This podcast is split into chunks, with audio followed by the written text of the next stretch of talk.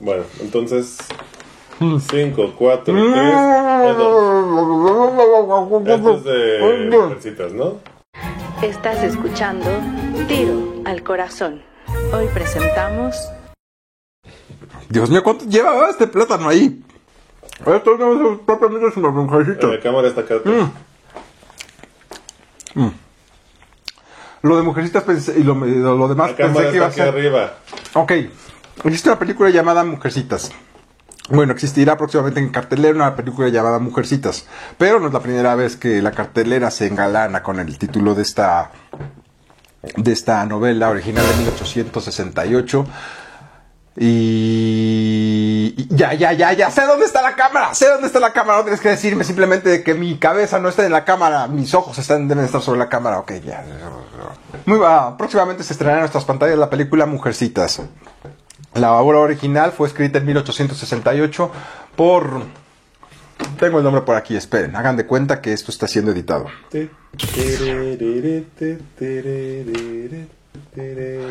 Louisa May Alcott.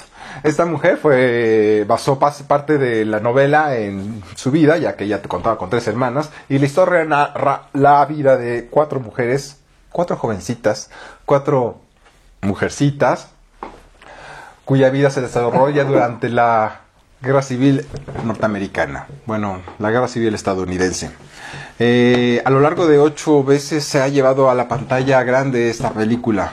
La primera fue en 1916, ya hace algún tiempo, aunque antes fue llevada al teatro en 1912, le fue bastante bien. En 1916, perdón, fue 17, le fue también muy bien, pero ya no existen copias en absoluto sobre esa película, se fue, está destruida, perdida, a nadie le importa.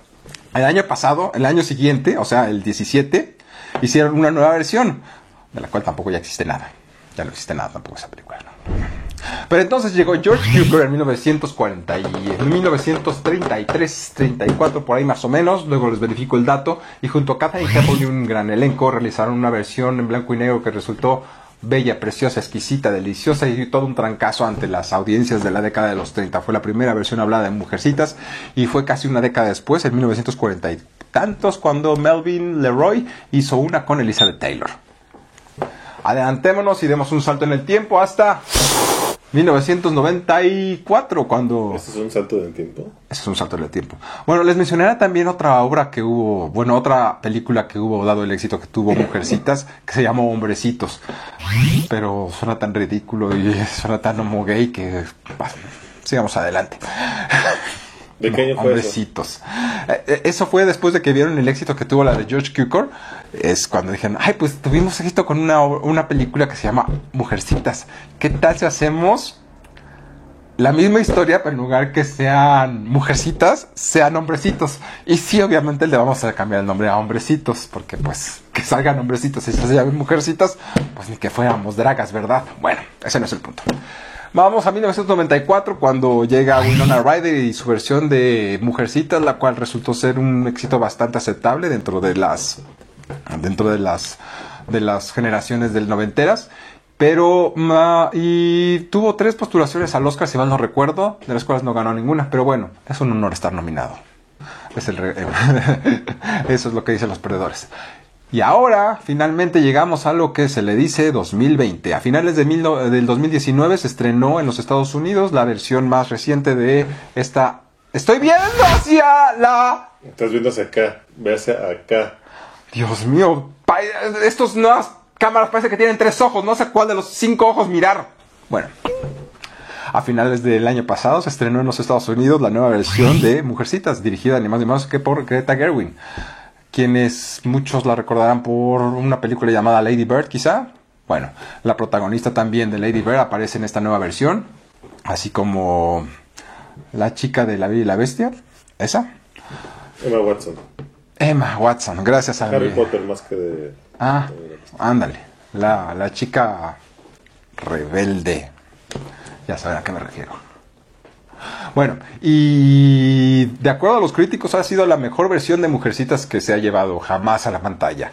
Quizás sea una cuestión mercadológica lo que están diciendo los críticos, quizá no lo sea, quizá la de 1917 haya sido mejor, nunca lo sabremos, pero tendremos que conformarnos con esta versión que está próxima a estrenarse, así que para saber qué tal está, porque esta tiene varias postulaciones al Oscar, por algo debe de ser, por algo ella está postulada, por algo Katz no lo está, así que queremos pensar que tanto en vestuario, tanto en música, tanto en actuaciones, que por cierto ahí todas, creo que se las llevaron todas las postulaciones, todas las mujercitas ahí, se las, se las eh, echaron encima, pues puede que esté buena, puede que no. Seremos testigos de eso. No hoy, no mañana, pero pronto y para siempre. Para ustedes fui yo, Tiro. Esto fue Tiro al Corazón, pero hay más. Para ustedes fui yo, Tiro, un hombrecito, de verdad.